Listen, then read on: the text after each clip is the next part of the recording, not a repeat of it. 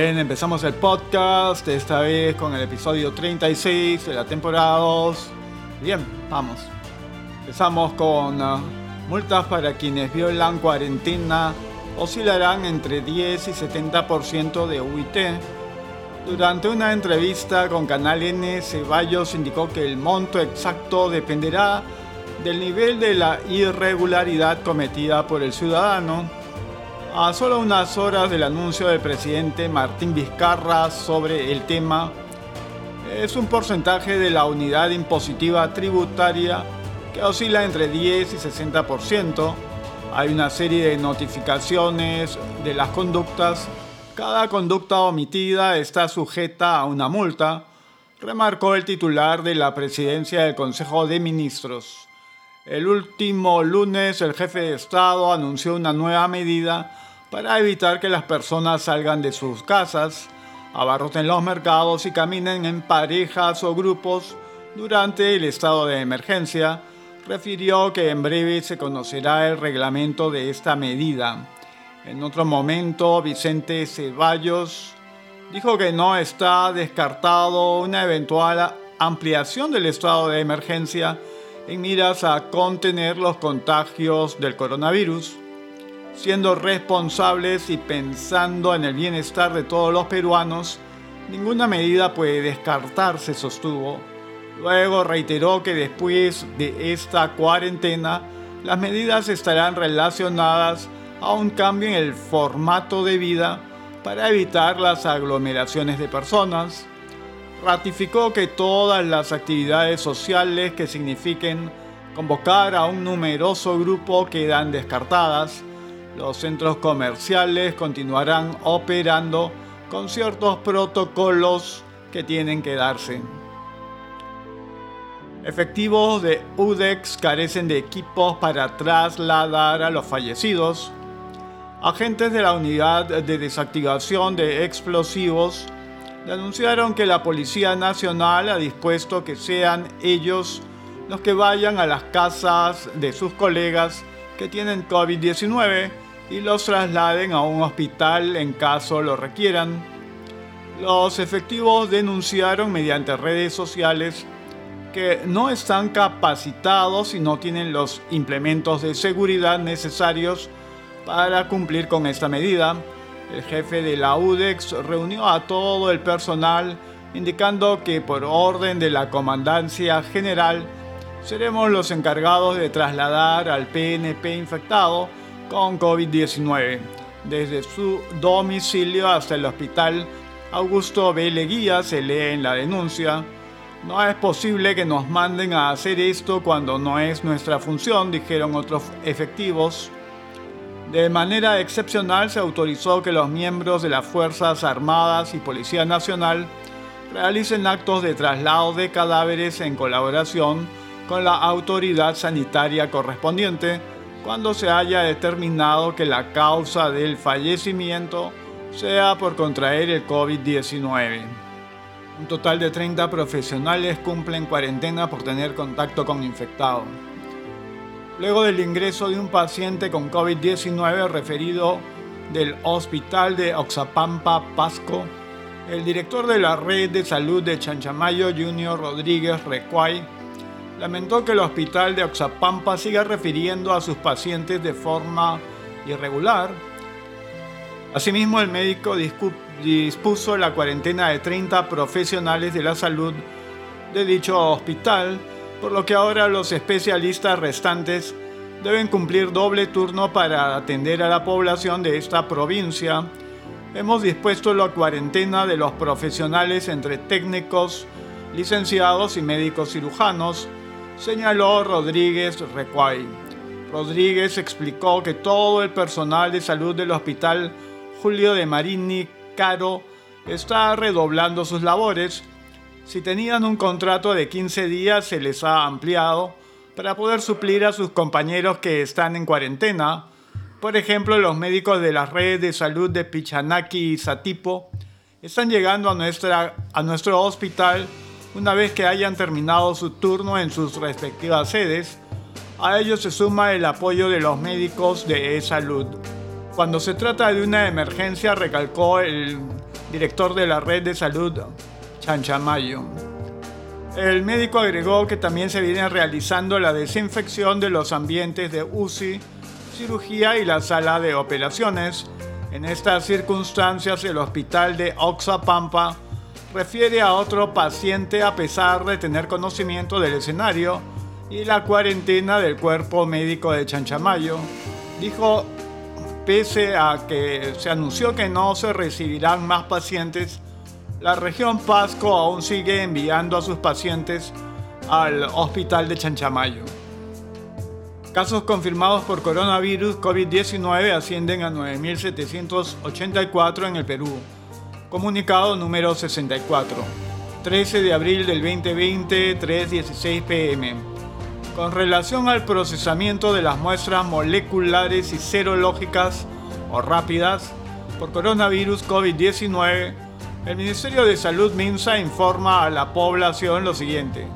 Número 1 al 13 de abril del 2020 se han procesado muestras para 87.116 personas por COVID-19, obteniéndose hasta las 0 horas 9.784 resultados positivos y 77.382 negativos. Personas muestreadas 87.116 pruebas moleculares 32.644, pruebas serológicas rápidas 54.472, negativas 77.332, pruebas moleculares 26.509, pruebas serológicas rápidas 50.823, positivas 9.784, pruebas moleculares 6.135, Pruebas serológicas rápidas 3649. Número 2. A la fecha se tiene 901 pacientes hospitalizados con COVID-19, de los cuales 143 se encuentran en UCI con ventilación mecánica. Número 3. Del total de casos positivos que cumplieron su periodo de aislamiento domiciliario, 2.642 ya se encuentran con alta médica. Número 4, Lima sigue siendo la región con el mayor número de infectados por COVID-19, a la fecha con 7.458. Las siguientes regiones también presentaron pacientes con COVID-19, Callao 733, Lambayeque 392, Loreto 340, Piura 120, La Libertad 115, Ancash 110, Arequipa 98, Tumbes 72, Junín 68, Cusco 59, Ica 58, Amazonas 25, San Martín 23, Ucayali 17, Huánuco 15, Moquegua 12, Ayacucho 11, Pasco 11, Cajamarca 11, Huancavelica 10, Madre de Dios 10, Tacna 9, Apurímac 5 y Puno 2. Número 5. Número 5. Lamentamos informar que el COVID-19 ha producido la muerte de 216 personas en el país. Acompañamos a sus familiares en este momento de dolor.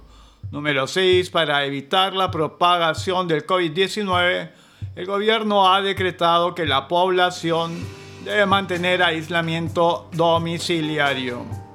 Sabemos que el COVID-19 se propaga rápido y sabemos que es mortífero 10 veces más mortífero que la pandemia de gripe del 2009. Ha declarado este lunes en una rueda de prensa el director general de la Organización Mundial de la Salud, Tedros Adhanom Ghebreyesus. El representante de la OMS ha reiterado que la detección temprana de los infectados, la realización de pruebas y el aislamiento de cada caso, así como el rastreo de cada persona con la que contactó, es esencial para detener la transmisión del nuevo coronavirus, cuyos casos se duplican cada tres o cuatro días en algunos países. Tedros Adhanom Ghebreyesus también ha recordado que mientras el COVID-19 acelera muy rápido, se desacelera más lento y en otras palabras el camino hacia abajo es mucho más lento que el camino hacia arriba, lo que significa que las medidas de control y prevención tampoco pueden ser levantadas de prisa y de golpe. Las medidas de control solo pueden ser levantadas si se aplican las medidas correctas de salud pública, incluida una capacidad significativa de rastreo de contactos, ha agregado el director general de la OMS. ¿Cómo vas a sobrevivir en un encierro cuando dependes de tu trabajo diario para comer? En lo que concierne a los países de África, Asia y América Latina, con ingresos bajos o medios, que aún barajan si se les hace falta imponer restricciones, el funcionario ha señalado que las órdenes de quedarse en casa y otras restricciones aplicadas por algunos países con ingresos altos pueden no ser prácticos si una gran parte de la población es pobre. Muchos pobres, migrantes y refugiados ya vienen en condiciones de hacinamiento con pocos recursos y poco acceso a la sanidad. Ha recordado cómo vas a sobrevivir en un encierro cuando dependes de tu trabajo diario para comer las noticias de todo el mundo describen cuando personas están en peligro de quedarse sin acceso a la comida, agregado. Asimismo ha reiterado que las restricciones de distanciamiento físico solo son parte de la ecuación y hay otras medidas básicas en materia de salud pública que tienen que ser implementadas, mientras que todos los países deben garantizar que la aplicación del aislamiento domiciliario no debe llevarse a cabo a costa de los derechos humanos. Entre tanto, otros representantes de la OMS han recordado que la entidad sigue sin tener respuesta a la pregunta de si los pacientes recuperados del COVID-19 pueden volver a contagiarse o desarrollan inmunidad al nuevo coronavirus. El director ejecutivo de los programas de emergencia de la OMS, Mike Ryan, ha declarado que eso es una incógnita. El brote en China ya ha mostrado que la reinfección es posible, ya que hubo pacientes dados de alta que volvían a ser ingresados en hospitales por COVID-19, aunque también es cierto que algunas personas desarrollaban una respuesta de anticuerpos muy fuerte al patógeno. Otra cuestión que preocupa a la OMS es si el, si el SARS-CoV-2 desaparece por completo del organismo de los pacientes considerados curados que dieron negativo en sus pruebas finales y si es capaz de solo quedarse dormido y volver a activarse más tarde. Bien, entonces llegamos al final del episodio 36, temporada 2 del podcast y estaremos encontrándonos pronto.